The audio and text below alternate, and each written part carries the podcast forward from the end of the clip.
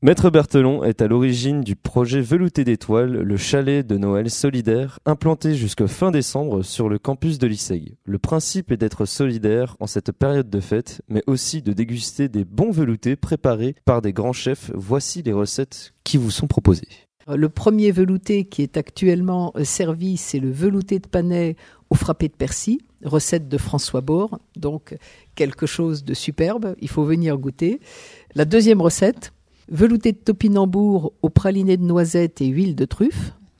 La troisième recette, c'est un velouté de potiron. Là, on revient un peu euh, dans notre, euh, dans notre région aux châtaignes et aux délicates épices. Et la quatrième recette, alors là, elle vous emmène très loin. C'est une invitation au voyage. C'est le titre qu'a donné Émile Young à la recette qu'il crée. Alors c'est pas le poème de Baudelaire, hein, euh, mais c'est une recette avec des saveurs qui évoquent le Vietnam, Maître Berthelon nous rappelle comment et pourquoi est né le projet Velouté d'étoiles. Alors le projet Velouté d'étoiles, il est né d'une double idée.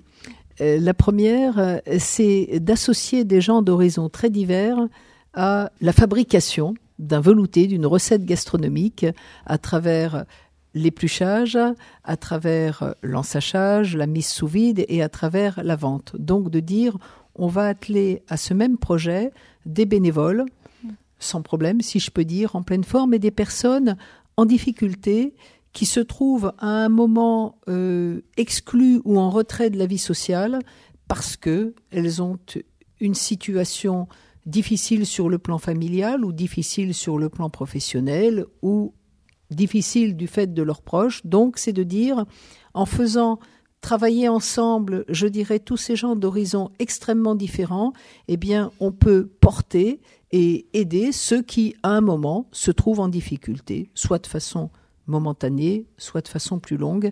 Ça permet aussi de réaliser que personne n'est vraiment totalement à l'abri euh, des accidents de la vie. Donc ça, c'est le premier objectif. Le deuxième objectif, c'est de dire cette énergie, on la met au service de projets caritatifs en trouvant du financement et en faisant connaître précisément ces projets. Merci à Maître Berthelon et rendez-vous sur le chalet solidaire du campus déguster un velouté d'étoiles avec IC Radio.